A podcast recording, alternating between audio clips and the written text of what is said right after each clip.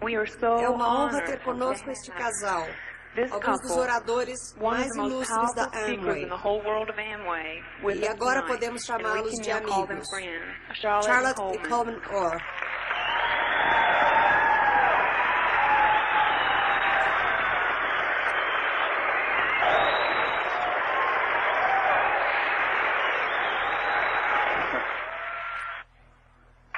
Depois de uma apresentação dessas, alguns de vocês provavelmente estarão se perguntando: alguém é tão bom assim? Pois eu sou. Mereço tudo isso, sim. Como se soletra alívio? D-I-A-M-A-N-T-E. Diamante. Como se soletra alívio? D-I-A-M-A-N-T-E. Diamante. A próxima vez que você ouvir isso, repita para si próprio. Meu nome é Coleman, o dela Charlotte.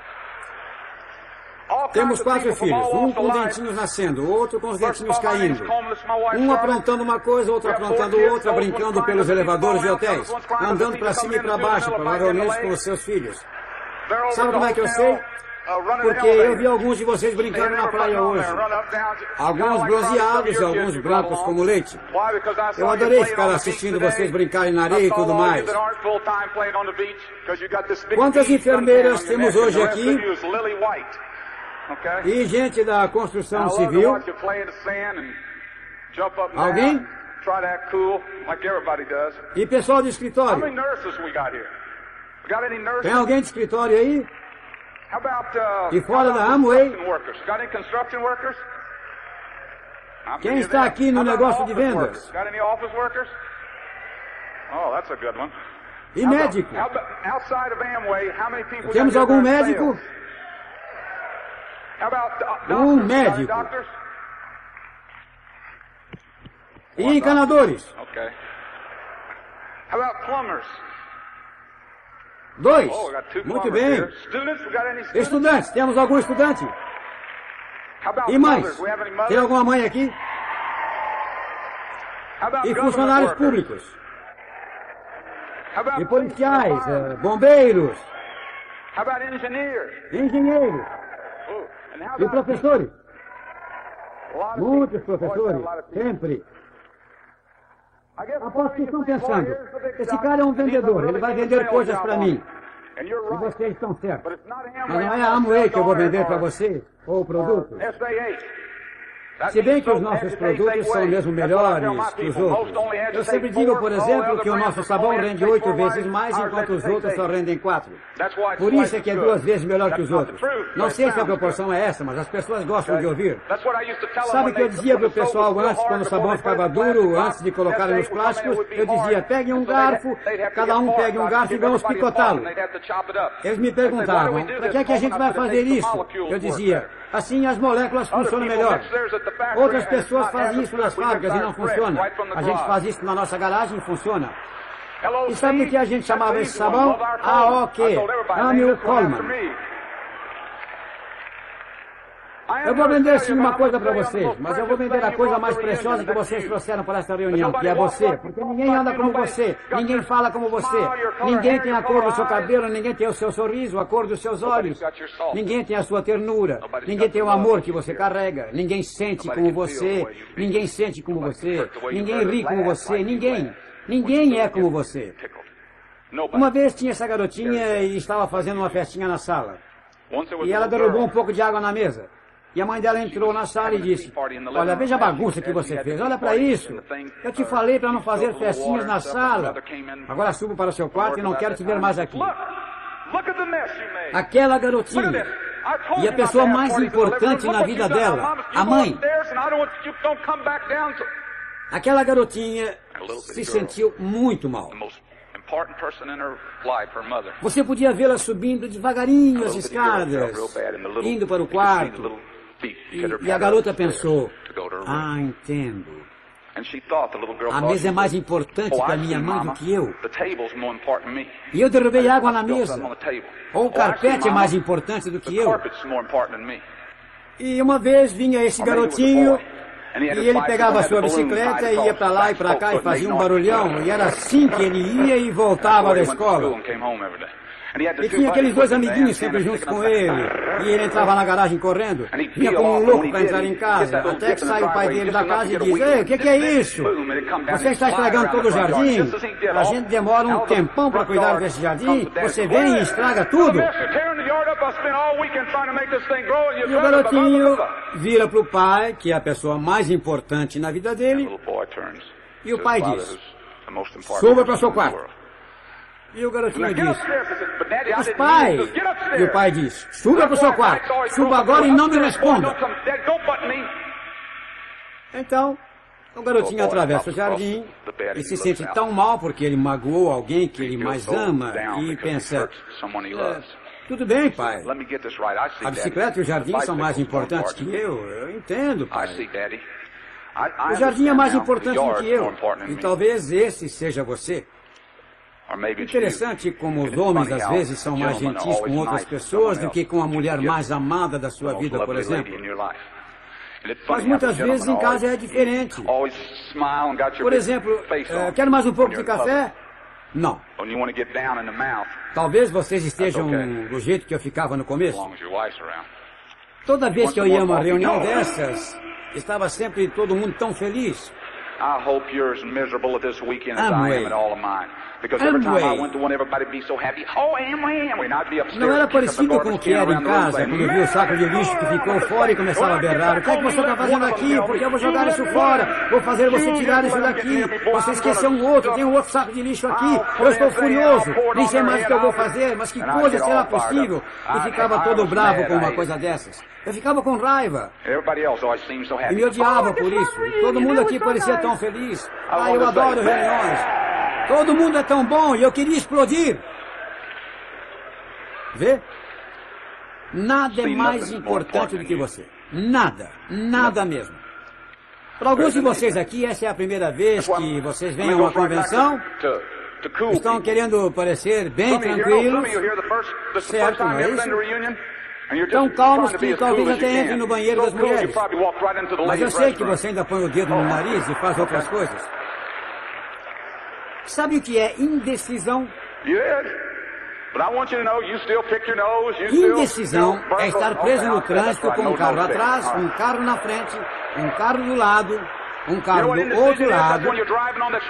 Você põe o dedo no nariz e percebe que não tem lenço de papel. E o que é que você faz? Embaixo do banco? Pela janela? Ou segura até chegar em casa? Eu tinha que me livrar desse tipo de coisa. Mas eu quero que vocês saibam, se você for um banqueiro, você põe o dedo no nariz. Se você é um vice-presidente, você também põe o dedo no nariz. E se alguém disser que nunca pôs o dedo no nariz, vou acreditar que eles nunca respiraram também. É a mesma coisa. Eu adoro sair e conhecer gente, é um hábito de sair e dizer, oi, como é que você vai? Eu adoro isso. Você sai e fala oi para dez pessoas e nove falam oi para você também. Bonito dia, não é? Que coisa linda, é fácil conversar. Mas o ponto é, se você procura sair e conversar com dez pessoas e se engajar em conversas com gente que você não conhece, um deles, eu prometo, um deles vai valer a pena pelos outros nove. Não sei se estará interessado no negócio ou não, mas vai valer a pena. Um vai ser bem legal. Eu estava no Pizza Hut com meus filhos eles adoram pizza. Fomos saindo e tinha um outro casal lá no caixa para pagar. E eu, bem, do jeito que eu sou, virei para eles e disse, Oi. E o homem olhou para mim com aquela cara de, acho que não te conheço. Então, quando eu disse, oi, em vez dele dizer oi de volta para mim, ele resmungou. E eu disse, eu, Jane. Você, Tarzan. Se eu disser oi, você diz oi de volta. Aí virei para a mulher e disse, há quanto tempo ele é assim? E tem gente que acha que a Amway é aquela correria. Vai e sai, e vende de porta em porta, e isso e aquilo, isso e aquilo, isso e aquilo. One of the security people's uh, Gente, os tempos já mudaram. Se você pensa que a Amway é isso, você se engana. Os tempos mudaram. As coisas são vendidas muito mais rápido do que isso. Esgotou-se um estoque enorme no Japão em três semanas, por exemplo, e o mesmo aconteceu na França em menos de um ano. E tudo está melhorando e melhorando muito. Eu vou lhe dizer, o tempo está chegando. O, o tempo quando a sua secretária vai te mostrar as vendas e vai te dar uma olhada. Esse mês só posso colocar mais um. Eu vou fazer isso, vou fazer aquilo, vou dar uma olhada geral. E será a sorte de quem nós escolhermos. É isso que estamos a caminho de que aconteça.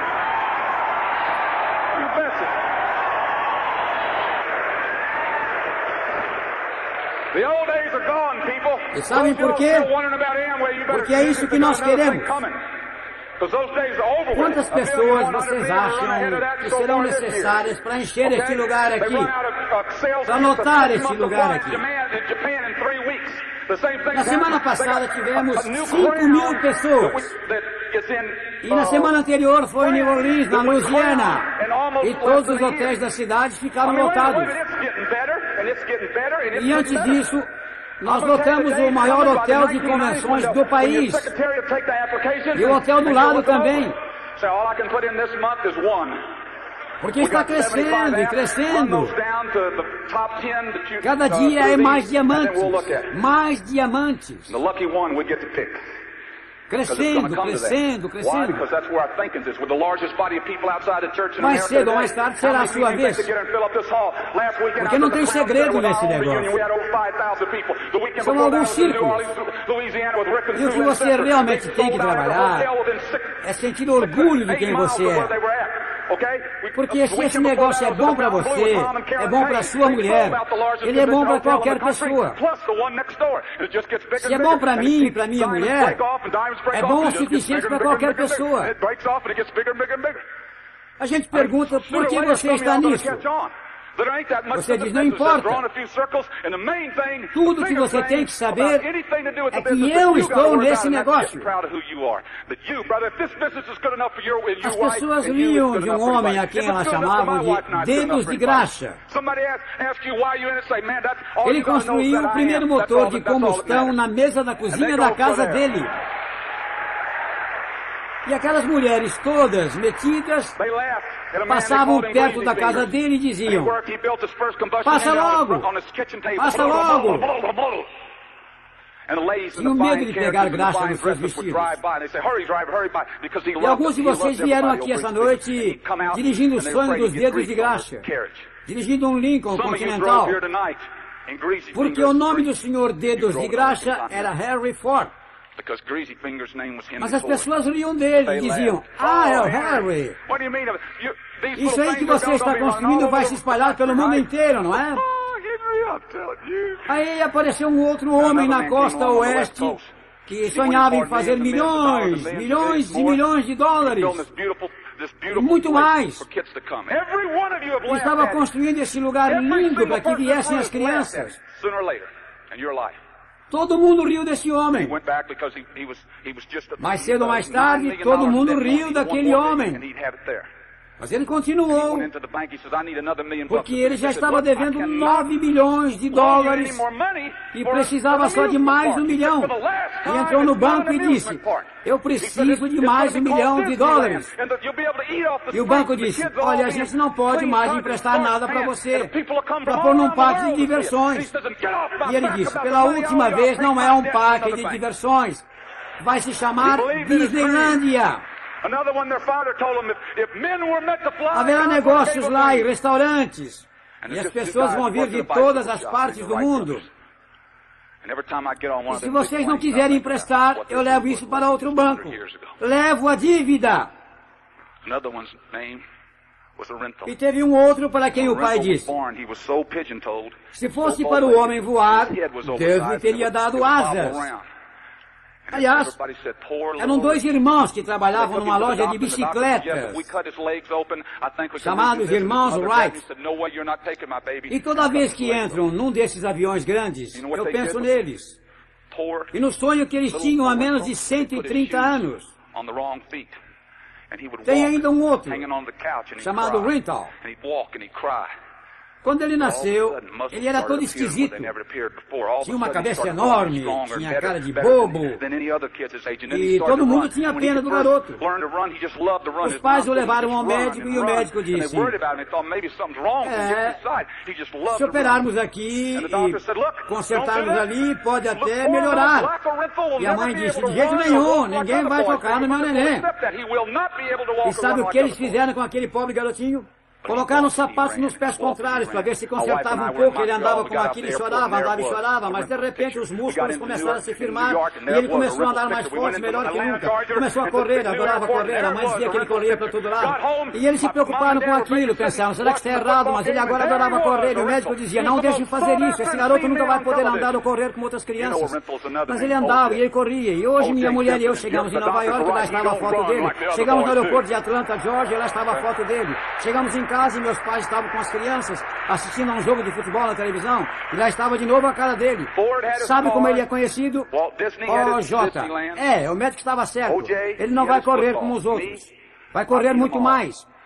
Se tornou um grande jogador de futebol. O Ford conseguiu seu carro. Walt Disney conseguiu sua Disneylandia. O J chegou ao futebol. Mas e eu? Eu, Coleman O. Ganho de todos eles porque consegui minha Charlotte, que me ajuda a ir em frente sempre. Quero apresentá-los a minha esposa Charlotte. Thank you. Obrigada.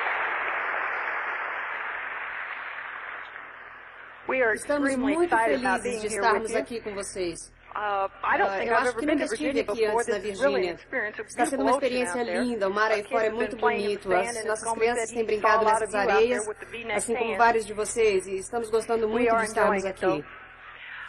Pensei em compartilhar com vocês alguns pensamentos rápidos, porque o Coleman ainda tem muita coisa que gostaria de falar para uh, vocês. Em primeiro lugar, eu gostaria de falar um pouquinho sobre a primeira convenção que nós fomos. Foi, na verdade, uh, quase uma guerra, porque eu não queria ir de jeito nenhum. E o Coleman queria ir.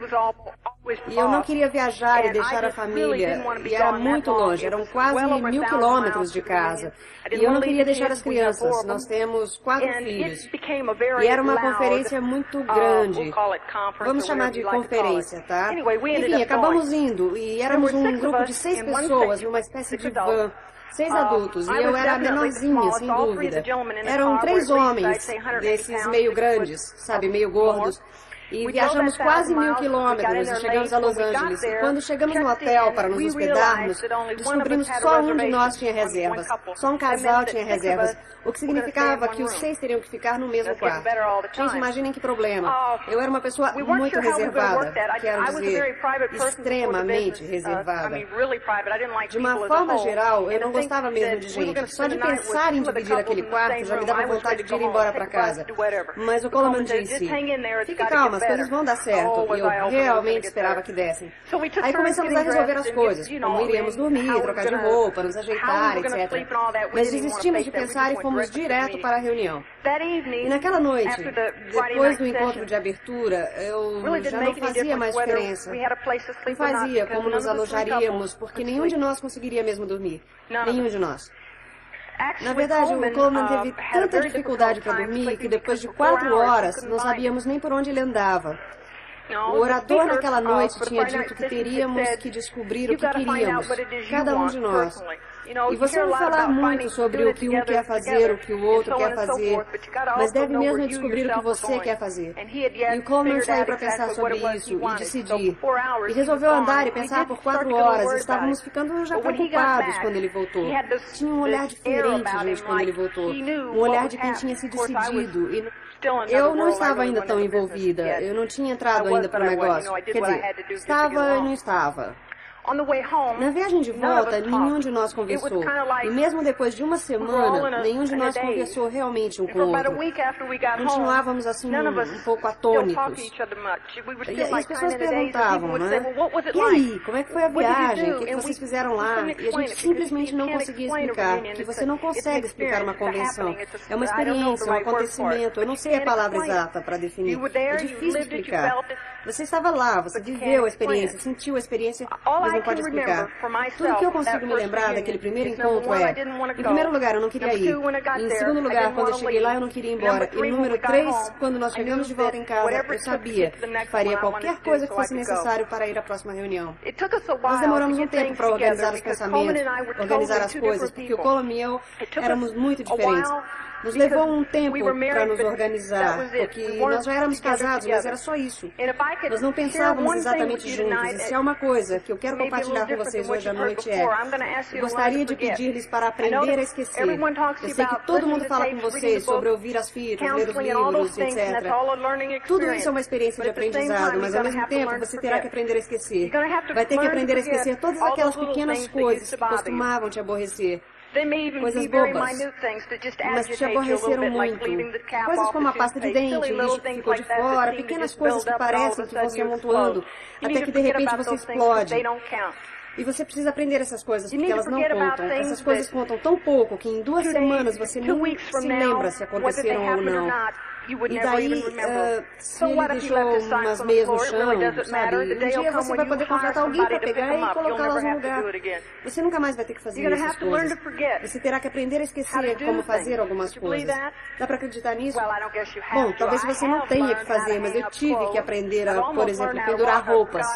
Eu já quase esqueci como que é lavar roupas. Eu tive que aprender a esquecer como se faz compras em lugares baratos. Isso não foi difícil, porque eu nunca gostei de comprar em lugar barato mesmo. Mas você terá que aprender a esquecer coisas, porque a menos que você se esqueça, você nunca vai chegar às coisas maiores. Existem muitas coisas que eu fazia na minha vida que eu realmente não gostava. Nunca gostei de trocar fraldas, nunca gostei de lavar roupa, limpar chão, nunca gostei de nada disso. E agora eu já até esqueci como se faz, porque eu não preciso mais fazer. Chegará um dia em que você terá que aprender a esquecer os tempos de dificuldade, esquecer todas as pessoas que te disseram não, todas as pessoas que riram, porque essas pessoas não importam. Só importam aquelas que disseram sim, aquelas que se juntaram a você, que te apoiaram. São essas as pessoas que importam. Você terá que aprender a esquecer as pessoas que entraram, mas nunca fizeram nada, porque você não pode mudar a vida deles. Se eles não optaram por mudar suas vidas, você terá que esquecê-los. É estranho, nós estávamos passando por uma cidade outro dia, e nós já moramos em tantos lugares e viajamos tanto que algumas vezes dá a impressão de que a gente já esteve esteve naquele lugar antes, sabe? Estávamos passando por St. Louis a caminho daqui e o Coleman disse, sabe, nós já estivemos aqui antes. Olhamos em volta e ele disse, fizemos uma reunião aqui uma vez. E eu pensei, já. E tinha sido com um casal que entrou e nunca fez nada. Decidiram que não valeu a pena, desistiram. Sabe uma coisa? A gente tinha esquecido esses caras. Esquecido completamente. Por que você deveria se lembrar de pessoas que não ligam para si mesmas? Por que não se concentrar naquelas que estão tentando? Aqueles que estão trabalhando, aqueles que estão dando o que podem. São esses que merecem sua atenção. Aqueles que não vieram a esse encontro, aqueles que vocês tentaram arrastar para cá e não vieram, por favor, esqueçam-nos. Se eles quisessem vir, eles teriam vindo. As pessoas que você tem, com quem você tem que se preocupar é com aquelas que realmente vieram. Estes merecem a sua preocupação.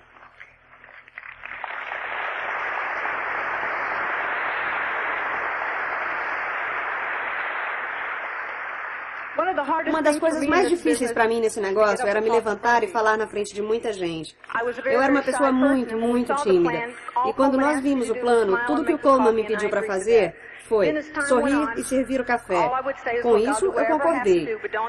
E aí, à medida que o tempo passou, eu dizia, olha, eu vou fazer tudo o que for necessário. Mas não espere que eu vá falar com um monte de gente. Mas tudo tem o seu tempo natural, e um dia chegou em que eu me levantei na frente de um grupo de pessoas e já nem me perturbei tanto. Na medida que o tempo passou, eu disse, tudo bem, eu vou falar um pouquinho. Se você me deixar falar primeiro, falar bem rápido, aí eu vou me sentar, ficar quieta. Mas vejam, ele ainda está me treinando. Agora ele levanta e fala um pouquinho e depois eu falo. É um processo de crescimento. Porque você nunca sabe o que vai ter que fazer. Pode haver um dia em que você tem que estar sozinha nesse negócio. Pode também não ter, quem sabe. Mas a coisa é que você tem que estar pronta para fazer o que tiver de fazer. Eu continuo com tanto medo quanto eu tinha. Só que eu não tremo mais. Eu transpiro, mas hoje eu uso roupas que você nem percebe. É uma experiência linda. Compartilhar as coisas com pessoas que você ama. E eu amo muito Coleman e ele teve que me empurrar para frente, me ajudar a ir para frente. E eu digo uma coisa, eu tive com ele nos anos de dificuldade e ainda estarei com ele durante muito tempo. Eu vou chamar de volta meu marido Coleman.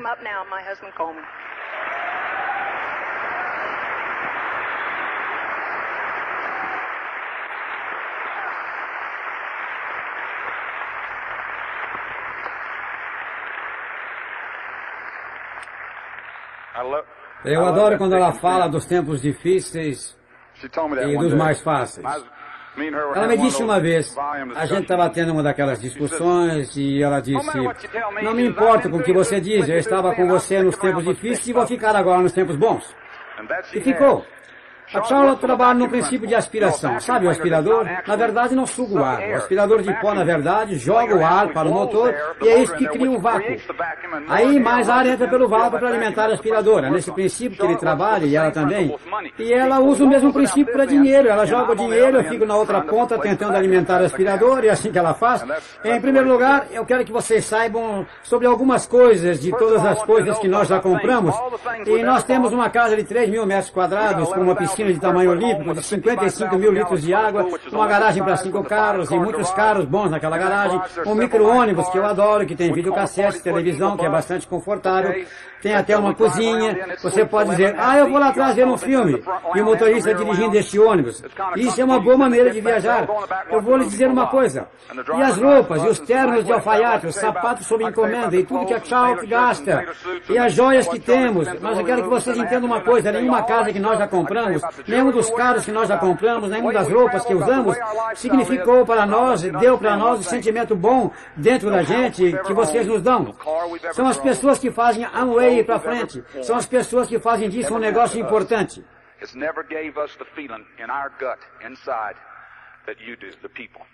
O Bill diz uma coisa na fita. Ele diz: Para que serve o dinheiro se você não tiver com quem gastá-lo? Para que serve todo aquele dinheiro quando você vira diamante se você não tiver com quem gastá-lo? De que adianta ter uma linda casa se você tem que comprar amigos com bebidas de festas caras? De que serve? Venham, que meu bar está cheio e é sexta-feira à noite. E as pessoas vêm, sabe o que eles querem? Estão comprando amigos, querem ser reconhecidos, querem dizer, eu sou alguém.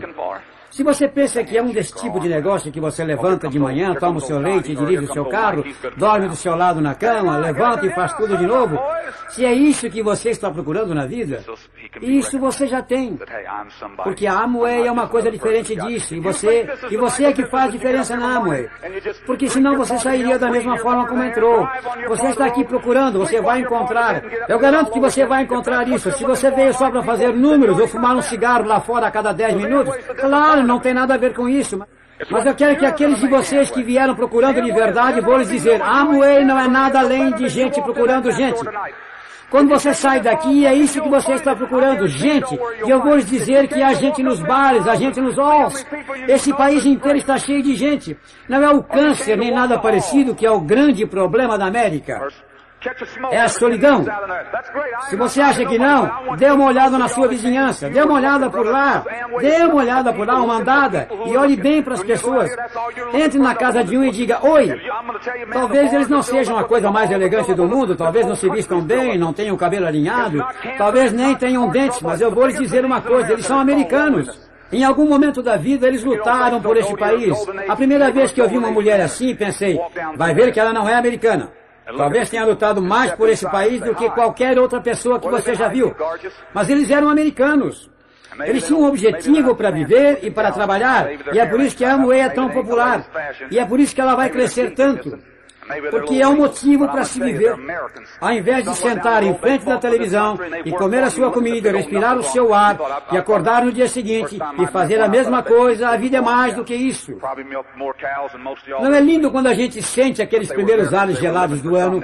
Você sente que o inverno está chegando e beija seus filhos e se embrulha no cobertor, pega um café, entra no seu carro e o carro não pega e você entra correndo e diz, me ajuda a fazer o carro pegar. Ou eu vou me atrasar para o trabalho. Mas eu não estou vestido. Então ande logo com isso. Tira o outro carro da frente. Tira, mas não pela garagem.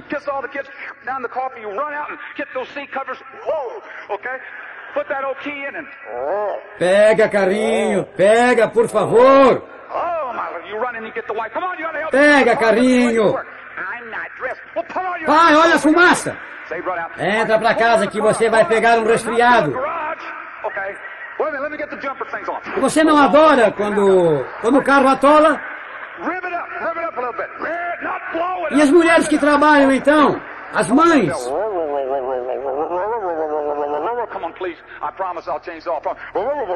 Você não adora ver elas indo para o trabalho com aquele cabelo arrumado? E saem loucamente dirigindo por aí?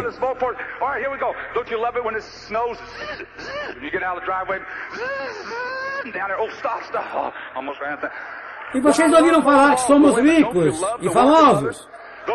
E as garotas então, quando me veem, já falam: Nossa, que bonitão! É verdade, eu sou um gênio!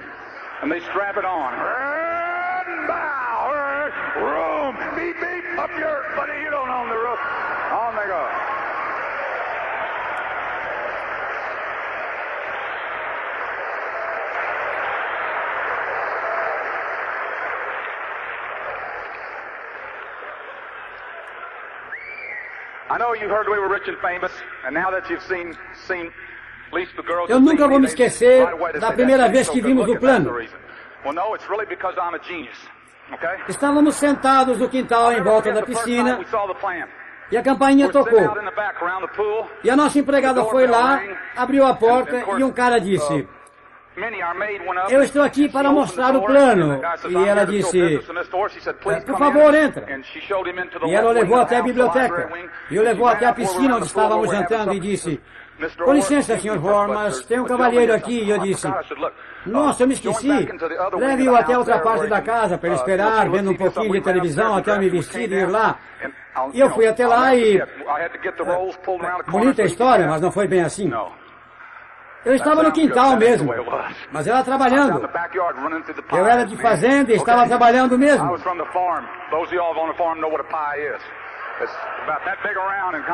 Tínhamos uma linda casa de 11 mil dólares. Mas sabem, a Charlotte tem hoje uma teoria muito boa. Dinheiro.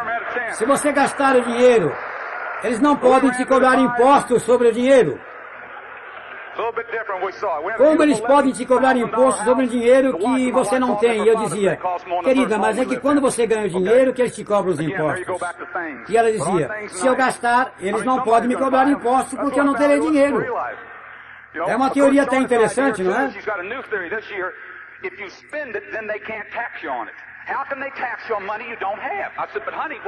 Existe alguém aqui nesta sala hoje, aqui nesta reunião, que é igual a você. Saia e encontre-o. Aperte sua mão. Diga que o ama. Eu tinha 25 anos de idade. Quando pela primeira vez alguém me deu algum valor, ok? Eu tinha parado de estudar no primeiro ano colegial. Na verdade, já tinha repetido de ano duas vezes. O que eu tinha era uma casinha de 11 mil dólares, um carro velho, quatro crianças, e comia sanduíches. Não era exatamente o que chamamos de um grande potencial. Não era bem assim. Oh, se o Coleman entrou nisso, eu também vou entrar. Na verdade, era mais assim. Se o Coleman está nisso, é melhor eu não entrar. Mas na verdade, todo mundo é igual. Tanto vocês quanto eu, quanto todo mundo. Todo mundo é igual. Todos nós andávamos de fralda quando éramos crianças. Todos nós engatinhamos. Eu adorava ver isso em casa. Olhar o neném engatinhando e dizer: Vem, vem, vem, vem até o papai. E o neném vem com aquela cara de. Todos passamos por isso. Ninguém vai me dizer que nunca teve um problema na vida, ok? Até os seis anos de idade, tudo bem. Tudo que você faz é pedir o que quer. Vem cá, traz isso para mim.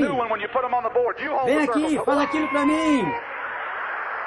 Mas aí você faz seis anos e a pessoa que você mais confia na vida, sua mãe, te leva até um prédio estranho e te deixa lá com um bando de outras crianças.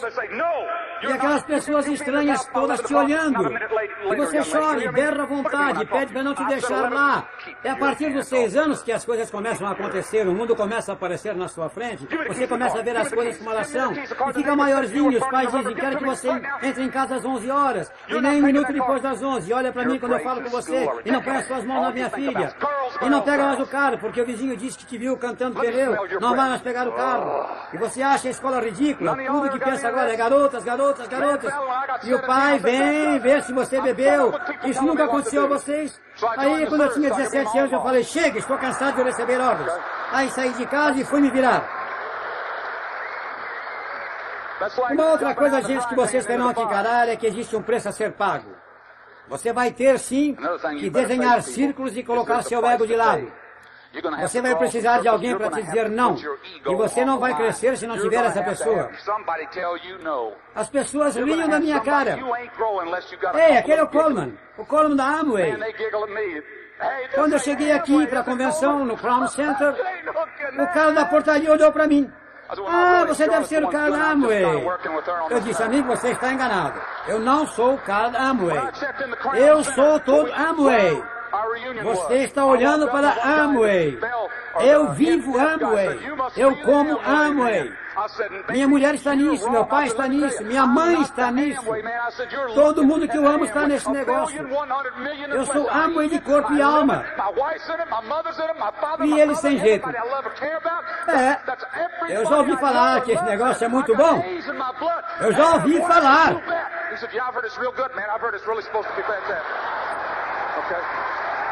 You betcha.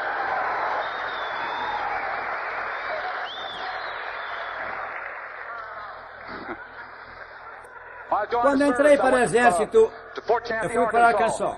Fiquei lá até o último dia de treinamento. Gente, como eu amo esse país. Meu avô foi do exército. Ele parou de estudar no terceiro ano primário e era metade índio. Chamavam ele de mestiço. Pararam de chamar quando ele tinha uns 16 anos, porque ele era grande e forte. E ele deixou o exército como coronel e tinha o terceiro ano primário. Ele era tão pobre que quando a mãe dele morreu, ele mesmo fez o buraco e a enterrou, porque não tinha dinheiro em Oklahoma. Quando eu tinha uns 14 anos, ele me levou ao cinema, do tipo drive-in. E quando tocaram o hino nacional, ele saiu do carro, pôs a mão no coração e cantou junto. Eu nunca vou esquecer isso, porque me lembro das crianças que estavam em volta, dizendo, olha o velhinho cantando. Aí, vovô, rindo dele, dizendo, olha o velhinho. E eu me afundei no banco e pensei, meu Deus, espero que ninguém conhecido me veja aqui, porque eu não entendia o que as cores da nossa bandeira significavam e o que todos nós temos. Aqui não se chama o Estado se chama os Estados Unidos. Todos nós viemos de estados diferentes, em toda parte deste país, para estarmos aqui hoje. Tem quem veio de trem, de bicicleta, até de carona, de avião, de avião particular. Alguns até enfiariam uma pena na orelha para tentar voar para cá. E aposto que todos adoraram ter vindo e farão qualquer coisa para voltar no ano que vem. Esse não é o tipo de encontro que você tem que anotar na agenda para não esquecer. Ou quando é um rally, tem que escrever. Não esqueça o rally. Quando eu pego um desanimado, eu digo, aqui estão 15 entradas para a convenção. E me dê o cheque. E o outro diz, mas eu só preciso de três. E eu digo, aqui estão 15 entradas. Me dê o cheque e arrume mais gente. Sabe o que eles fazem? Saem atrás das pessoas para vender as entradas. E ficam motivados. Você pode conseguir. Existe um preço a ser pago. Você pode pagar esse preço. Não é que você tenha que pagar. Esse é um país livre. Ninguém aqui é patrão de ninguém. Vocês todos são voluntários. Você veio porque quis. Pagou seu ingresso. Pagou sua viagem. Viajou até aqui. Trouxe seus filhos. Ninguém te pagou para vir aqui. Eu quero que você entenda isso hoje. Você pode conseguir. Você não tem que conseguir, mas você pode conseguir. Você pode pagar o preço do sucesso ou você vai pagar o preço do fracasso. Alguns de vocês pensam que vão entrar e vai ser tudo fácil e que alguém vai fazer as coisas por você. Nada disso. É, e é isso aí. Ponto final. Okay? This is it. Period.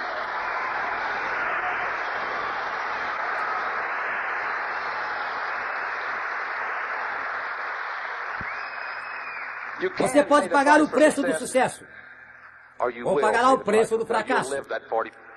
Se você pensa que mostrar o plano é difícil, eu vou te dizer uma coisa. Difícil mesmo é você trabalhar numa condução lotada. Difícil é ter que ir se esbarrando nas pessoas. Se você prefere o sucesso, pegue o telefone e diga, eu vou mostrar esse plano. Me lembro quando eu estava no exército. E na última semana de treinamento, nos levaram para ver um filme. Eu me lembro que estávamos suados, os suores correndo. Fizeram a contagem, respondemos presença, e aí as luzes se apagaram, e o filme começou, e a música começou. E começou o filme da aeronáutica. E os homens eram fortes e bravos, e as garotas em volta eram lindas. E antes do fim do filme eu disse, onde eu assino para me alistar? Os outros foram para casa e lá fui eu para Georgia. Depois de seis semanas me mandaram para a Flórida. Eu queria ser um ranger. Foram mais seis semanas de treinamento em como comer minhocas. Eu era uma massa enorme de músculos. E claro, me mandaram de lá para a Coreia, para cuidar do almoxarifado. E eu vi duas baixas lá. Um porque caiu uma caixa na cabeça dele e o outro porque morreu de rir.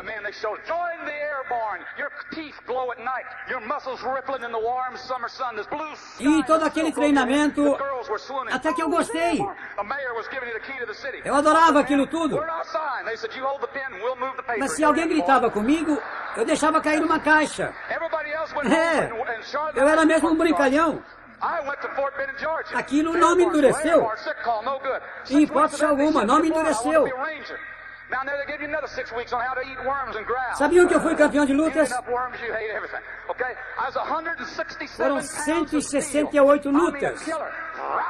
Isso significa muito tombo.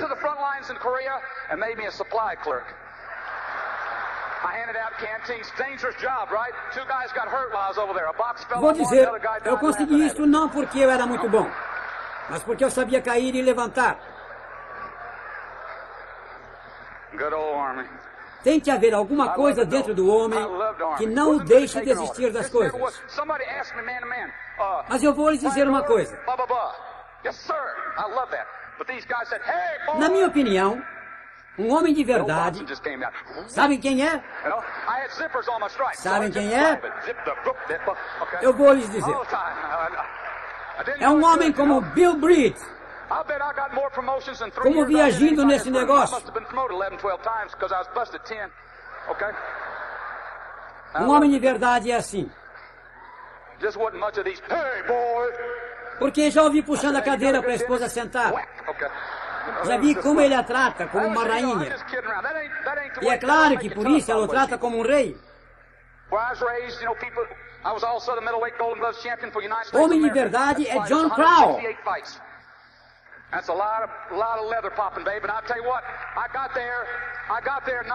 Ele não é forte só quando está por cima. Se um dia estiver por baixo, ele vai lutar. John é o tipo de homem que você poderia derrubar num ringue de luta e deixá-lo quase inconsciente. E quando fosse saindo, ele te puxaria pelo pé.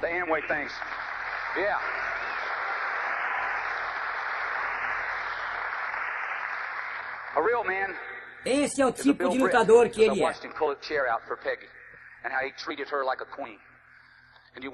Ele reagiria. Sim, ele reagiria.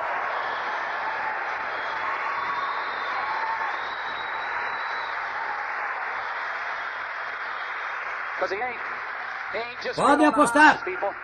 Esse é o tipo de homem que eu quero estar perto. Tivemos só um tipo de diamante na nossa corporação porque não entendíamos o sistema. Alguns de nós trazemos em nós a noção do que é o conhecimento, do que é liderança.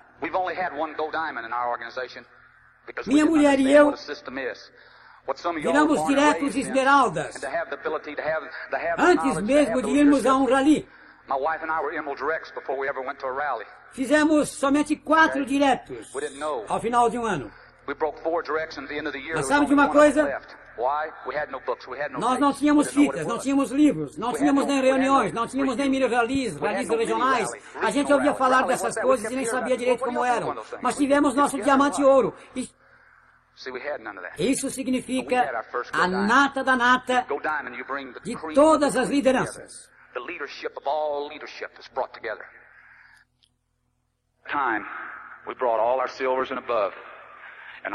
E o orador que nos fez chegar lá foi John Crow.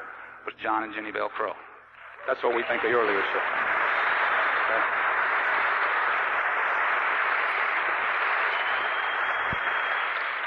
E é isso que pensamos sobre liderança. Tem gente que ainda fica falando, não sei se isso é para mim, será que é mesmo para mim? Eu conhecia Charlotte quando eu estava em Dallas, no Texas.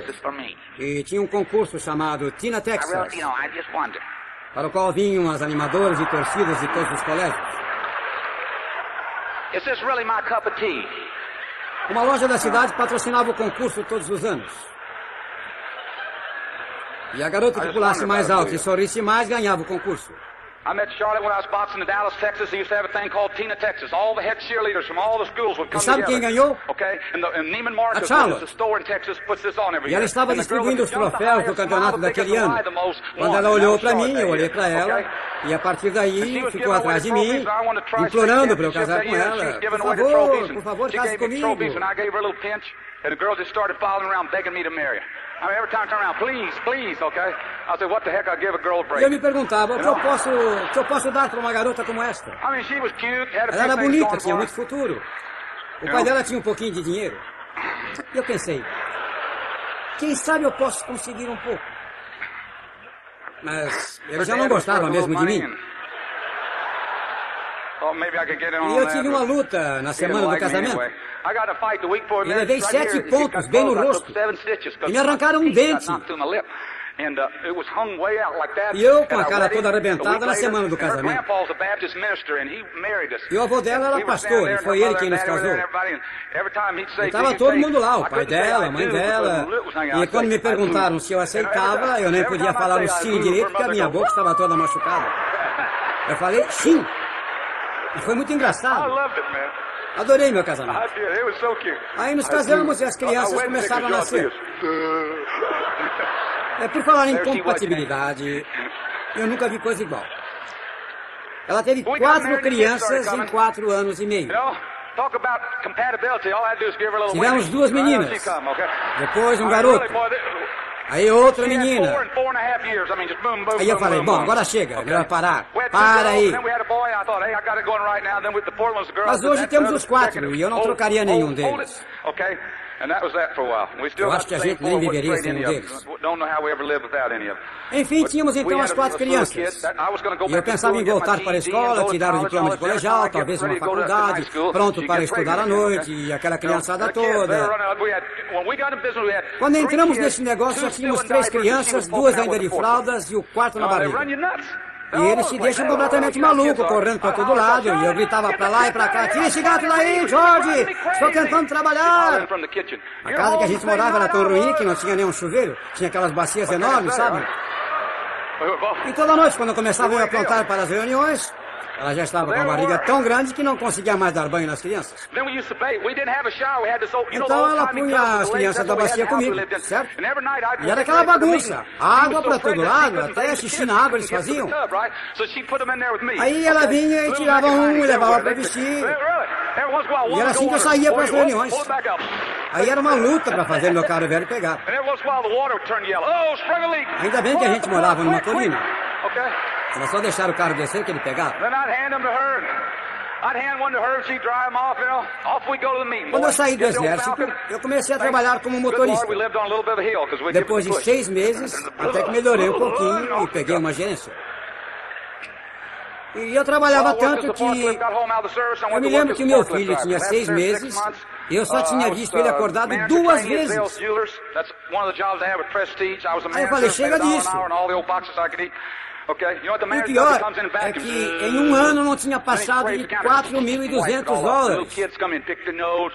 Não daria para pagar imposto nem mesmo se eu quisesse. Era difícil porque eu nunca fui muito bom de receber ordens. Eu era assim um pouco rebelde com isso. Vocês podem me pedir qualquer coisa. Qualquer um aqui, homem ou mulher, é só pedir que eu faço. Mas eu acho que Deus não criou outro homem tão difícil de aceitar ordens como eu. Eu queria ganhar um pouco de dinheiro sem ter que receber tanta ordem. E ele rebelava e dizia: Gente, o tempo da escravidão já acabou. Eu não sou obrigado a ficar passando por isso. Era aquela correria enorme. Eu ainda sentia que eu estava vendendo a minha força física para aquela companhia. Não é que eu odiasse meu trabalho, eu nunca odiei ninguém com quem trabalhei. Não é que eu odiasse, não é isso que estou dizendo. O que eu estou dizendo é quanto que o seu trabalho vale. Quanto vale o que você faz. Vocês sabiam que na maioria das empresas, na terça-feira, eles já ganharam o suficiente para pagar os salários semanais? Você vai e trabalha na segunda. Na terça você já rendeu dinheiro para que eles paguem seu salário. O de todos dali para frente é lucro. E não adianta ficar bravo com a empresa. Eles têm que ter esse lucro. Eles têm que ganhar dinheiro para pagar os acionistas e cumprir todos os compromissos. Se eles pagassem realmente o que você vale, você não teria emprego. Não teria porque a empresa não conseguiria sobreviver, a empresa faliria. É o sistema, gente, vocês entendem? É o sistema. E este ainda é o melhor sistema já inventado. Só perde para o sistema da Amway. Vivemos num país livre. A gente pode sair e fazer o que bem entender.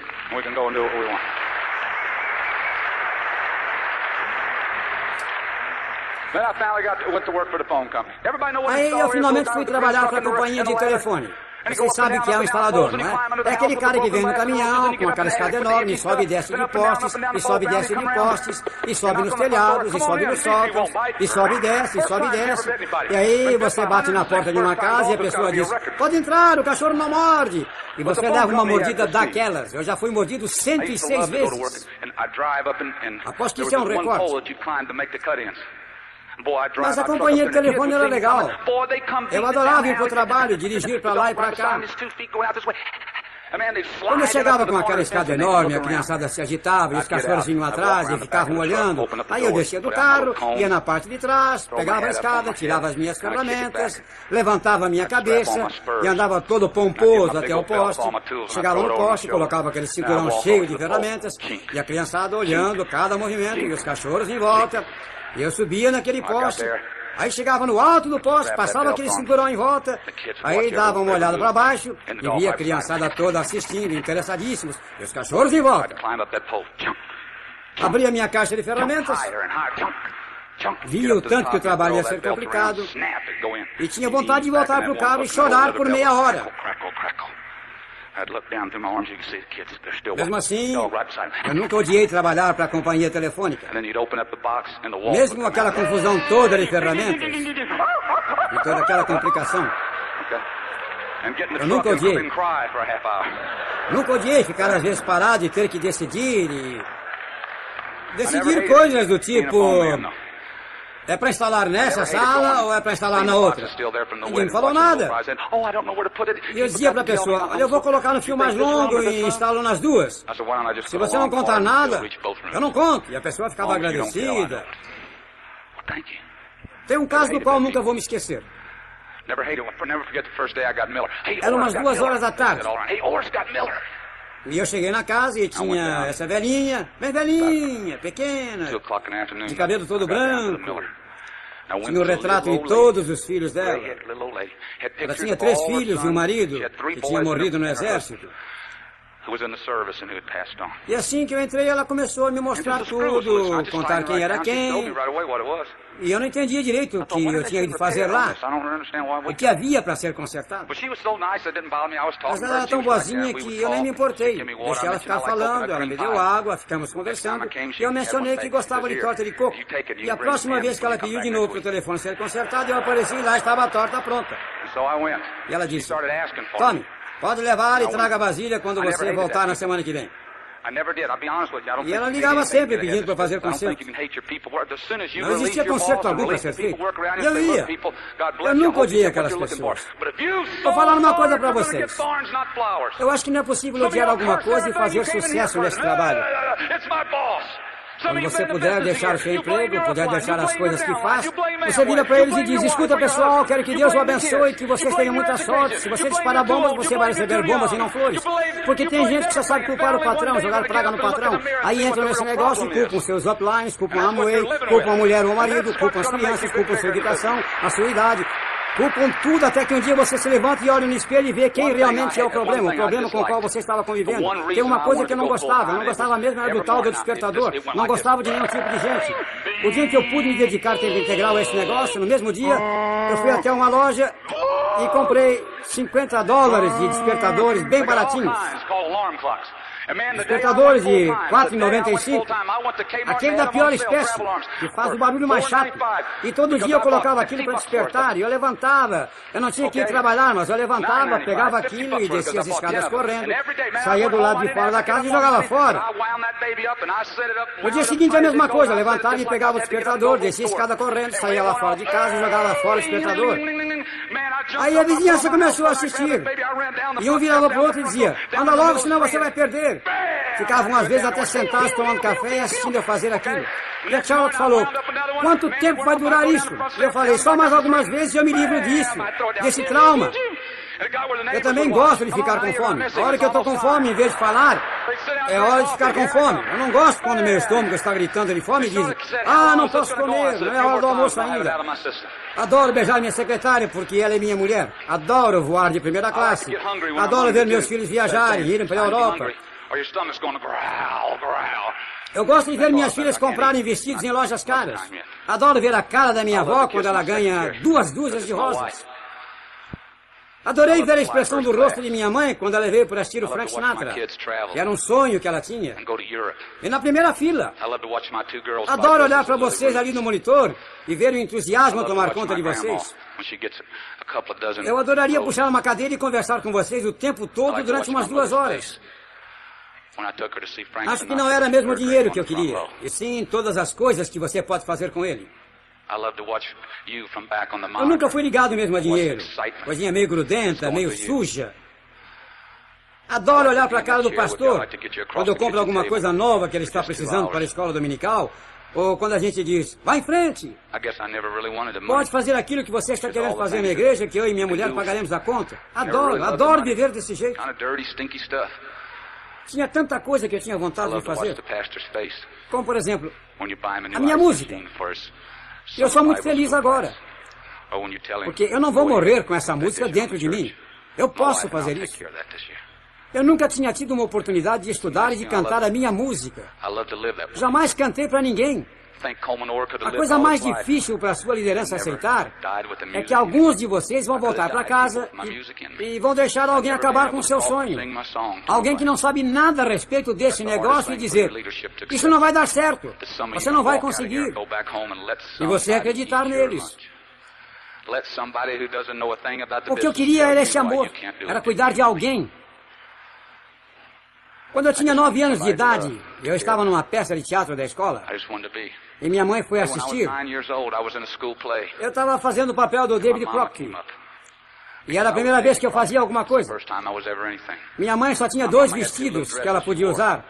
A casinha deles era muito simples. É a mesma casa onde eles moram ainda hoje. E minha mãe tinha apenas aqueles dois vestidos que ela tentava variar.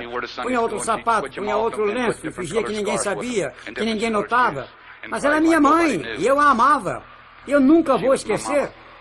Porque nessa peça, eles nos colocaram em filas e colocaram as nossas mães em fila. E aquelas pessoas todas vinham e apertavam as mãos. E quando passavam por mim, eles elogiavam e diziam: A senhora deve ser a senhora Oh, aposto que a senhora está muito orgulhosa do Coleman, pelo Coleman. E ela apertava a minha mão. Ela estava tão bonita aquele dia tão enfeitada com seu vestido. E dava para ver o quanto ela estava orgulhosa do filho mais velho. E aí passou uma senhora que falava um pouco alto e dava para sentir o perfume dela. E quando essa passou, ela disse, ah, sim, a senhora deve ser a senhora O. Você não é a esposa do Nick O. E a minha disse, sim, senhora.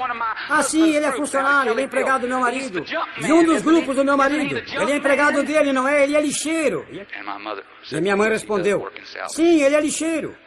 Eu nunca vou esquecer como ela apertou a minha mão naquele momento. Nunca vou esquecer o dia que a gente saiu do auditório naquela noite andando pela rua.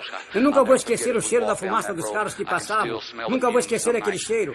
O cheiro dos carros que passavam por nós. Que meu pai era mesmo um lixeiro. Meu pai usou par de sapatos pretos e baratos a vida dele inteira. Mas ele ia à igreja todo domingo. E nós fizemos catecismo.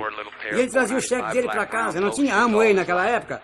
Mas vou dizer uma coisa, eu pus o meu pai e minha mãe num avião e voamos de primeira classe, porque minha mãe sempre quis ver Frank Sinatra. Esse tal de dinheiro me permitiu comprar lugares na primeira fila. Você chega com uma nota de 100 dólares e consegue qualquer coisa. As pessoas sentariam no seu colo por 200 dólares. E a minha mãe sentada ali ficou tão emocionada, ela ria e chorava. E quando a gente estava entrando, alguém disse, ah, Frank Sinatra, está com a voz ruim, já está acabado. Ele estava tão acabado aquela noite que foi aplaudido de pé sete vezes. E o porteiro comentou: Essa é a melhor apresentação que eu já vi dele. E eu acompanho há 30 anos. E eu sei por quê. Porque Deus fez com que ele cantasse daquele jeito para minha mãe. Aí nós a levamos para São Francisco, para um passeio lindo, e nos hospedamos numa suíte, alugamos uma limusine. E a Charlie a levou para fazer compras, comprou ótimas roupas. E meu pai foi também. Eu vou lhes dizer uma coisa, gente. Esse negócio, o dinheiro que eu ganhei nele, fizeram isso. E se isso for ruim, então eu sou um cara ruim. Se o dinheiro é ruim, porque permite que você realize os sonhos das pessoas que você ama, se isso é ruim, então eu quero ser ruim a minha vida inteira. Se dinheiro é ruim, então eu quero todo o dinheiro. Todo o dinheiro do mundo. Dá pra mim, gente. Dinheiro é bom. E o jeito como algumas pessoas usam o dinheiro é que é ruim.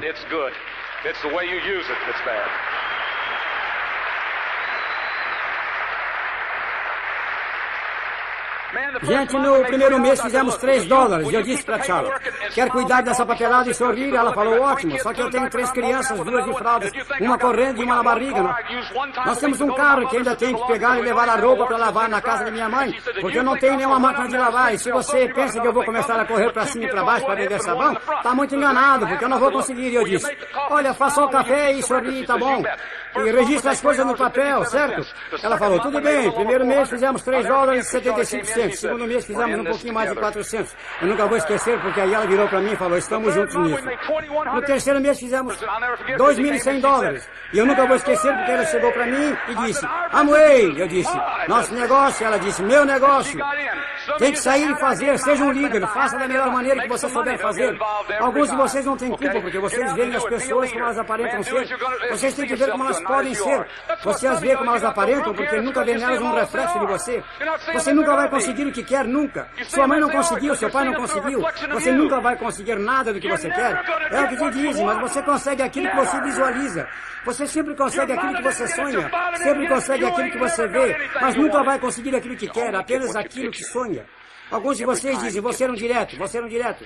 Mas não se vê como direto. Quando você começa a se visualizar andando pelas praias, quando você começa a se visualizar tendo uma vida de luxo, quando você se visualiza dando duas vezes mais para a sua igreja do que você costumava ganhar em dois anos, aí começará a acontecer. Quando você começa a andar nesse sonho, quando começa a sentir o cheiro de estofado de couro do seu carro, quando você puder pagar, trazer um maço de flores todos os dias para sua mulher durante um mês, até sua casa parecer uma casa funerária, aí começa a acontecer. Gente, eu nunca vou esquecer da nossa primeira reunião. E eu vi toda aquela agitação, já fui entrando no meio. Esse cara chegou esbravejando e falando, falando. E eu pensei, gente, esse cara tá meio bravo. Aí ele virou para mim e falou: Você é novo aqui? Eu disse: Sim, sim, eu sou. Ele falou: No grupo de quem você está? Eu disse: Da companhia telefônica. E ele falou: Você não gostaria de ter uma casa bonita como essa? Eu disse: Lógico que sim. E ele falou: Você não gostaria de ter um carro como este? Eu disse: Lógico que sim. E você não gostaria de realizar seus sonhos? Eu disse: Lógico que sim. E ele disse: Então pega a sua mulher e traz ela aqui amanhã amanhã à noite. Nós vamos mostrar a vocês o que estamos fazendo. Eu disse que não sabia, que ia ter que perguntar à minha mulher primeiro, e ele disse, esquece, bobão. Eu disse, como assim? E ele repetiu, esquece, bobão. Eu disse, como assim? E ele falou, você é tão bobão que nem pode decidir se vem sem perguntar para sua mulher. Aí eu disse que ia vir. Ele disse que eu não ia. Eu repeti que ia vir e falei, eu vou estar aqui amanhã. Eu fui. E mostrei a ele que não era bobão. Nós fomos. E desenhamos os círculos. Fizemos de tudo que era para fazermos. E a mulher dele, a Charlotte, logo se entenderam. E foram buscar água para todos na cozinha e agitaram tudo. E compramos um kit. E a Charlotte deu um cheque de 20 dólares, acho que era 20. E pegamos nosso kit, colocamos no carro e fomos para casa, no velho Falcon. E ninguém nos ultrapassava. Só podíamos ir a 55 por hora, e sabe por quê? Porque senão ele soltava a maior fumaça. Enfim, voltamos para casa, certo? Chegamos em casa e eu estava tão ligado que ficava olhando os círculos. E comecei a desenhar círculos e desenhar círculos. Parecia um maluco. Fiquei acordado a noite inteira. Eu disse, Charlie, eu tenho que levantar cedo para o trabalho. Precisamente em duas horas e dez minutos. Tínhamos ficado acordados a noite inteira. E eu fui para o trabalho e ficava dizendo, vou fazer mil dólares por mês. Vou ficar muito rico vendendo sabão. E todo mundo ria da minha cara, claro. Aí diziam, como é que tá indo o bolha de salão? Como vão os negócios, bolha? E riram até eu chegar no décimo primeiro mês do negócio. Porque viramos diretos em 87 dias. Fizemos diretos no terceiro mês, no quarto mês, no quinto mês, viramos esmeraldas em 13 meses e falamos numa convenção internacional. Aí ele deu um cheque lá com uma cópia para cada um deles. E eu dizia, você riu, não foi? Aqui é um cheque para você. E você também riu, certo? Outro cheque para você. Aí eu fui para casa. Fui para casa com a sensação de que agora eu estava no negócio. Fomos para casa e compramos presentes para a mãe da Charlotte e para a vizinha. E começamos a preparar tudo em casa. Toalha para cá, cadeiras para lá. Tudo arrumadinho para a reunião. E um pouco antes das oito da noite eu já estava lá fora, esperando as pessoas chegarem. They just love me. I walked in late, checked. Eu simplesmente convidei todo mundo que eu conhecia. Minha mãe, meu pai, tios, tias. Eu estava esperando centenas de pessoas. Eu esperando lá na porta. 8 e 15. 8 e 30. Aí eu vi que as centenas de pessoas não vinham. E eu já estava na esquina, querendo convidar qualquer um. Ninguém apareceu mesmo. Só meu patrocinador apareceu. E disse para fazermos outro na semana seguinte. Fizemos. E só ele apareceu de novo. Aí ele disse, disse: Olha, Coleman, eu não quero ser muito duro com você, mas parece que eu sou o único amigo que você tem. Eu não quero ser muito duro, mas eu acho que vou quebrar se fizer negócio com você.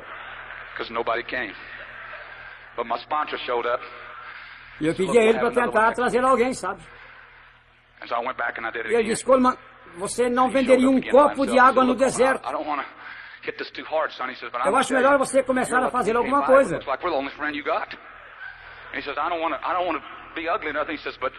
E quando ele saiu, a Charles se levantou, se virou para mim e disse, Coleman, ele está enganado. Como eu queria acreditar naquilo. E eu disse, é mesmo? Ela disse sim. Sim, ele está enganado, porque há sete anos eu podia ter escolhido qualquer outro na cidade. Escolhi você, porque você era um lutador e tinha algo muito especial. E agora você diz que não consegue trazer alguém aqui para tomar um café? O que é isso?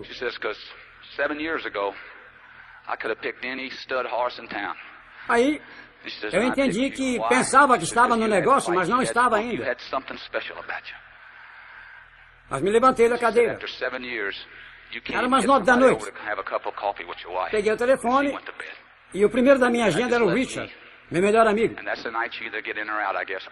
Eu já tinha feito muita coisa pelo Richard.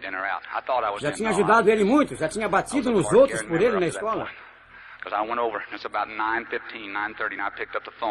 Eu liguei e disse, aqui é o Coleman. E ele pediu desculpas por não ter vindo. Eu disse, tudo bem, porque nós vamos fazer outra semana que vem. E ele me perguntou sobre o que era a reunião. E eu falei, tudo bem, eu vou te contar sobre o que é. Me escute bem, sou ou não sou seu melhor amigo? Eu vou te contar assim. Se você não estiver aqui às oito em ponto com a sua mulher para tomar um café conosco terça-feira que vem, você se cuide quando encontrar com você. Ai de você se não aparecer. Convidei outros onze daquele jeito e todos os onze apareceram.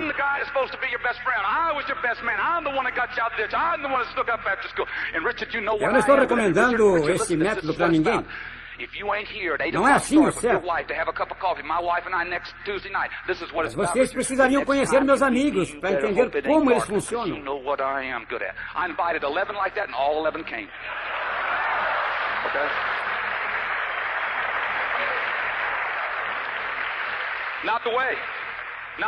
Muitos de vocês nem andariam pela vizinhança deles. Eu já fui muito diferente, gente. Já mudei muito. Eu não tive nada, não tive escola. Minha família não teve. E achava que escola era besteira. Um homem era medido pelo tanto de cerveja que tomava, por quantos socos dava em alguém, por quantos caras vocês morravam, por quantos dentes você já não tinha aos 15 anos. Isso que eles achavam que fazia um homem. Mas para mim, hoje, um homem de verdade é o que abre a porta para uma mulher, que vai sozinha buscar o carro para ela não passar frio, e que trata a esposa como uma rainha. Um homem de verdade é aquele que se levanta pelos seus princípios. Um homem de verdade, quando lhe perguntam sobre o que é esse negócio, ele diz, não interessa. Se eu e minha mulher estamos nisso, é porque é bom. É o homem que diz, se é bom para mim e para minha mulher, é porque é bom o suficiente para qualquer pessoa, não é pelo tamanho que se mede um homem, não é pela força dele numa briga. Garanto que eu posso encontrar um cara aqui nessa plateia fraquinho e bem magro, mas se eu colocar os filhos dele atrás de uma porta e alguém gritar, está pegando fogo, e começar a aparecer fumaça embaixo da porta do cômodo onde estão os filhos dele, não interessa se ele é fraquinho e magro, ele tem que arrebentar aquela porta. Nada pode deter esse homem. Ele tem que derrubar a tal porta, e não importa se ela for de aço, porque todos temos em nós esse espírito de luta. Mas a sociedade te falou tantas vezes que você não é um lutador, a sociedade te falou tantas vezes que você nasceu para ser pobre, ela te falou tantas vezes que você não merece mais do que isso. A sociedade te falou isso tantas vezes que se tornou uma realidade para você. Mas não é verdade. É você que vê assim. E começa a dar todas as desculpas. Eu sou muito velho, eu sou muito novo, muito baixinho, muito gordo. Não tenho tempo. Pois então, patrocine alguém que tenha. Muito velho, patrocine um moço. Muito novo, patrocine alguém mais velho. Eu sou gordo, patrocine um magrinho. Sou magrinho? Então patrocine um gordo. Eu sou negro. Patrocine um branco. É branco? Patrocine um negro. É isso. Um homem de verdade sabe viver sem assistir televisão. Ele é capaz de ir para casa e guardar a televisão na garagem e dizer: É aqui que você vai ficar até eu virar um diamante. Um homem de verdade é capaz de virar para sua esposa e dizer: Muito bem, vamos desenhar os círculos ou vamos ficar aqui de bate-papo. Um homem de verdade faria isso, em vez de chegar em casa e ficar resmungando que é a fase final do campeonato de futebol. Mas vou dizer uma coisa. Se torne um diamante. Aí você pode assistir a todos os jogos nos melhores lugares privativos e levar todos os seus amigos e chegar lá nos melhores carros e ter cadeiras cativas e assistir como um rei e ter lugares especiais. Porque o jogador mais quente também está nesse negócio. Go Diamond. E o dono do estádio é patrocinado pelo seu amigo. E aí todo mundo quer falar com você e pedir opiniões. E depois da segunda pergunta você diz, estou apenas tentando assistir um jogo. Pega esse livro e lê, depois a gente conversa. Todo mundo querendo saber as coisas, te fazendo perguntas. Gente, tem tanto jogador profissional entrando nesse negócio que vai ficar complicado. Dá até para imaginar dois jogadores que estejam no negócio tirando dúvidas na hora de uma jogada. Can't you see them lining up against each other? Could you SEO a couple for me? A gente fazia muitas reuniões no começo. Era o que a gente mais fazia. Reunião atrás de reunião. Fizemos muito círculo no começo. São coisas que vocês têm que fazer. Fazer os círculos, ir às reuniões, ouvir as fitas e ler os livros. São as únicas coisas que você tem que fazer para ser um sucesso. Alguns de vocês ficam motivados e leem os livros e ouvem as fitas, mas não fazem os círculos. Ou você faz os círculos e lê os livros e ouve as fitas, mas não vai às reuniões. Vocês vão ter que aprender a se manter entusiasmados onde quer que seja, se querem que as pessoas os sigam, se querem ser líderes. A gente ficou entusiasmado e começamos a fazer reuniões. Reuniões e mais reuniões. E fazia círculos. E não é todo mundo que entra mesmo. Às vezes eu faço reuniões e quando as pessoas estão indo embora eu fico bem discreto e reservado. E ajo como se pegar mais um para patrocinar fosse a coisa mais rotineira do mundo. E fico tão reservado que nem os acompanha até a porta. Charlotte os acompanha. E quando ela volta, me diz, eles já foram embora. Aí eu dou o maior grito e comemoro. Então a garotada vem e comemora junto conosco.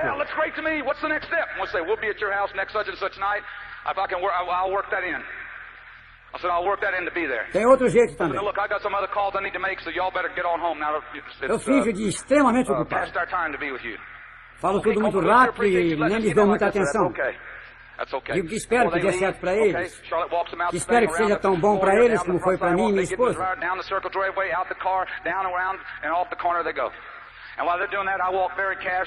Aí eles saem e a Charlotte os acompanha. Eu volto lá para dentro, no lugar onde eu estava. E antes, quando alguém não entrava no negócio, eu sentava no sofá e ficava reclamando. Ficava perguntando o que eu tinha feito errado.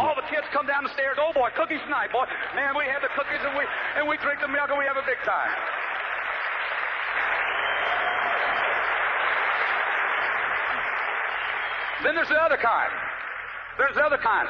And I wouldn't have them by the time it's finished. Eu ficava no sofá. I said, look, we need to get some busy and y'all get, get on home. We'll leave you some of these products and that's that. And they go on and they go down the steps and they don't want in. I don't want them in. They're gone. Isso não saía da minha cabeça. Onde eu tinha errado? Mas o que estava errado era eu me concentrar nas pessoas erradas. Agora, quando a Charlotte volta e diz que alguém não quis entrar, Sabe o que eu faço? Eu não me lamento. Não fico resmungando, procurando onde falhei. Eu fico ali parado. E só digo uma coisa. Only thing I was doing wrong was talking, concentrating on the ones that weren't good instead of the ones that were. O próximo. So now when one goes and out the door they go, you got to do this just right. I stand there, I put my feet shoulder width apart, shoulders back, chin tucked in, look straight ahead, take a good deep breath, And then I say this, next! And I get on with it, okay? Eu tenho que continuar. I get right on with the program. Tenho que seguir em frente.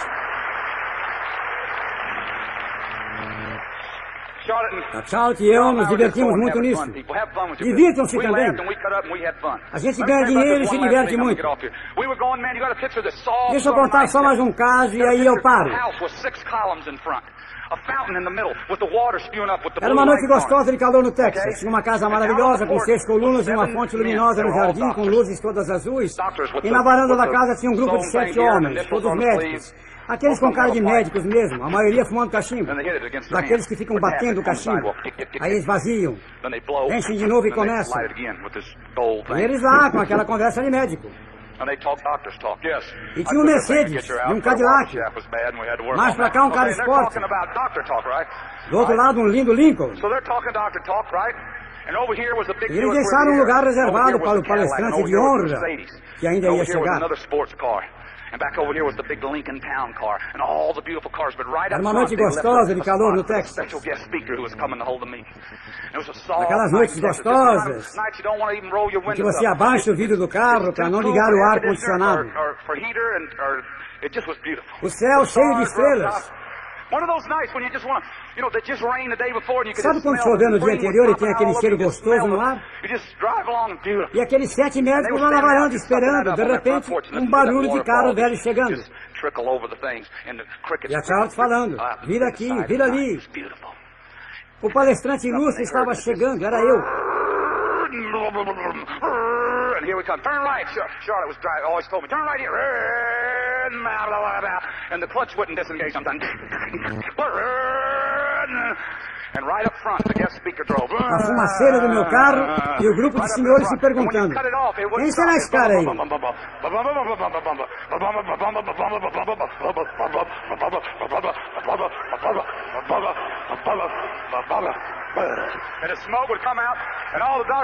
Aí começaram a dizer: esse é o Dr. Fulano. Esse é o Dr. Fulano. Eu disse, todo mundo tem primeiro nome. Vamos entrar e fazer nossa reunião. E entrei e comecei a agitar tudo. E falava e falava. Aí virei para um deles e perguntei, e você, tem tempo de levar seu filho na escola de manhã? Ele disse não. E eu disse, eu tenho.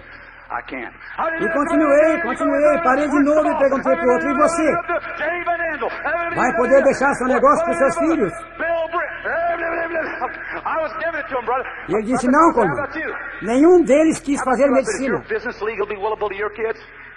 Depois de um certo tempo eles já estavam pensando, esse cara é meio grosso.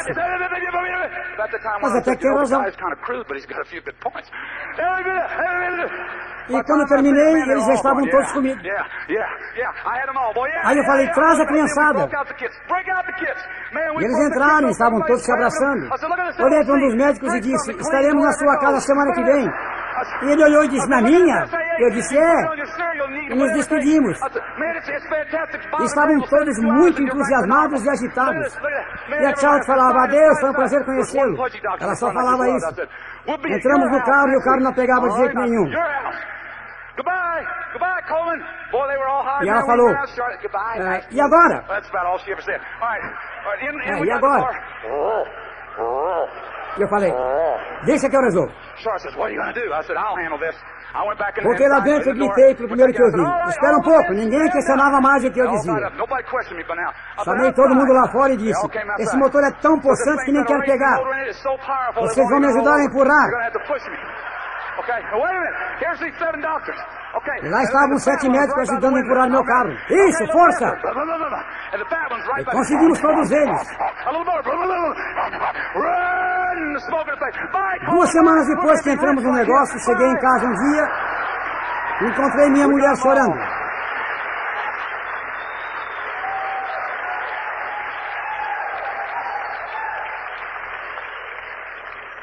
Eu nunca tinha visto a Charlotte chorar. Mas ela estava de joelhos e chorando. Chorando por causa de uma doença de nome complicado que a minha filha tinha. Nossa segunda filha. E ela me contou e eu não me conformei e fui falar com o médico. Cheguei lá e disse: Me diz na minha cara que a minha filha nunca vai poder falar. E ele disse, Coleman, ela vai ter muita dificuldade. E as outras crianças vão rir do problema. Essa é uma idade difícil. E eu gritei e disse: Existe alguém que pode curar isso? E ele falou: Existe um médico, um grande médico, mas é em Chicago. E ele é muito caro. É, gente, eu não tinha dinheiro nem para passagem, quanto mais para o médico. Mas aí eu tinha esse negócio chamado Amway, que Deus botou no meu caminho. Eu só estava nisso há duas semanas. Nós começamos. E eu vi minha filha crescer. E vi as crianças rindo do problema dela, dizendo que ela falava como um sapo. Eu vi isso muitas vezes. Um dia fomos a uma piscina. e as crianças gritavam e se exibiam para as mães. Eu via minha filha sentadinha quieta, mas ela nunca reclamava. Geralmente até era mais alegre do grupo. Era fácil agradar aquela criança. E um dia eu a vi conseguir sua primeira conquista. A gente nunca dá dinheiro para os nossos filhos. A gente os ensina a ganhar o próprio dinheiro. E ela queria muito uma fantasia para uma festinha. E trabalhou muito por isso. Eles faziam pequenos trabalhos em casa para ganharem a mesada. Eles levávamos depois à loja para gastarem a mesada, comprarem suas coisas. E era um tal de eu quero isso, eu quero aquilo. E eu vi minha filha olhando uma boneca e passando a mão no vestido dela. Ela queria a boneca, mas não comprou, porque ela tinha um objetivo, comprar a fantasia. Até que chegou o dia em que ela já tinha juntado o dinheiro suficiente para comprar a fantasia que ela queria. E ela ficou muito bonitinha aquele dia. E a Charlotte enfeitou o cabelo dela. Eu a pus no carro e dei umas voltas primeiro para ela se exibir. E a deixei lá. Ela desceu e se virou para mim com um olhar que diz: É bom ser um vencedor, papai. Gente, eu fiquei tão orgulhoso e tão feliz que eu nem acreditava. Eu estava me sentindo tão bem que era inacreditável. Eu a deixei na festinha e voltei para casa. E quando estava chegando em casa, Charlotte está na porta e diz: Volta, volta! Eu dei a volta e voltei para onde tinha vindo. E quando estou chegando perto da casa onde eu tinha deixado, lá estava ela, pequenina, de fantasia. Ela saiu da festa porque uma das crianças a conhecia da escola e falou: Ah, Kelly a Shannon. Ela fala igual um sapo. E lá estava ela sentadinha na colina. Ela entrou no carro e as lágrimas começaram a rolar. O mundo dela tinha caído. E ela bateu na minha perna e disse com dificuldade: Vai ficar tudo bem, papai. Eu pensei: Como posso desistir de qualquer coisa que eu faça e dizer para essa criança que o pai dela desiste fácil? Se ela mesma é uma vencedora. Dois meses atrás, minha filha foi operada pela 17 vez. E eles disseram que foi um milagre. Os médicos fizeram um milagre. Charmin went in for her 17th major operation.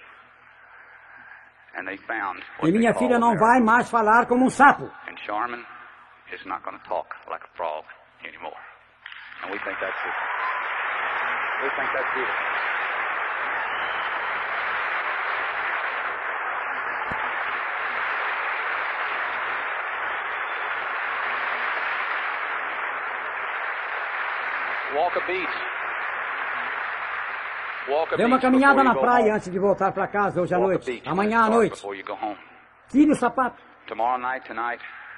Levante a barra da calça e ande um pouco na praia. E escolha sua estrela. Escolha sua estrela e faça seu compromisso. Só com você mesmo. E com o outro. Faça isso antes de voltar para casa. Faça seu compromisso. Um compromisso do que, do que, que a Amway vai ser na sua vida vai ser mais do que o maior sonho que você tem. Eu poderia ficar aqui falando a noite inteira, mas vou dizer só uma coisa. Vou dizer só mais isso. Há pouco tempo, estávamos saindo dos escritórios da Amway, íamos buscar nossos filhos no camping. Eu vou lhes contar uma coisa. Fala-se em comprar propriedades e fazer construções de edifícios. Fala-se em fabricar roupas e muita coisa lá. Mas eu já sei com certeza que estarão lançando lâmpadas que duram muito mais e custam muito menos que as outras. E estarão lançando inúmeros outros produtos também. O catálogo está ficando cada vez maior e mais grosso. Vai chegar um dia que vai aparecer o catálogo da Sears. Vou lhes dizer mais, vão para casa, desistam se quiserem. Mas não faz diferença, porque qualquer dia você vai ligar a televisão e verá Amway. Qualquer dia terá um foguete de 9 milhões de dólares subindo pelo céu. Qualquer dia você ligará a televisão no programa da Amway e verá nossa propaganda. Não adianta desistir, porque a Amway estará em toda parte. Você vai abrir uma revista e ver Amway. Vai ligar a televisão e vai ver Amway. Pode acontecer quando fizer seis meses que você desistiu, ou seis semanas, ou seis dias. Estou lhe dizendo. Nós vamos ser a maior corporação sobre a face da Terra. Vamos mudar as coisas na América. Vamos melhorar as coisas. E amo vocês por terem vindo. Amo vocês, Johnny Jenny. Amo vocês, Billy Beck. Vamos em frente, pessoal.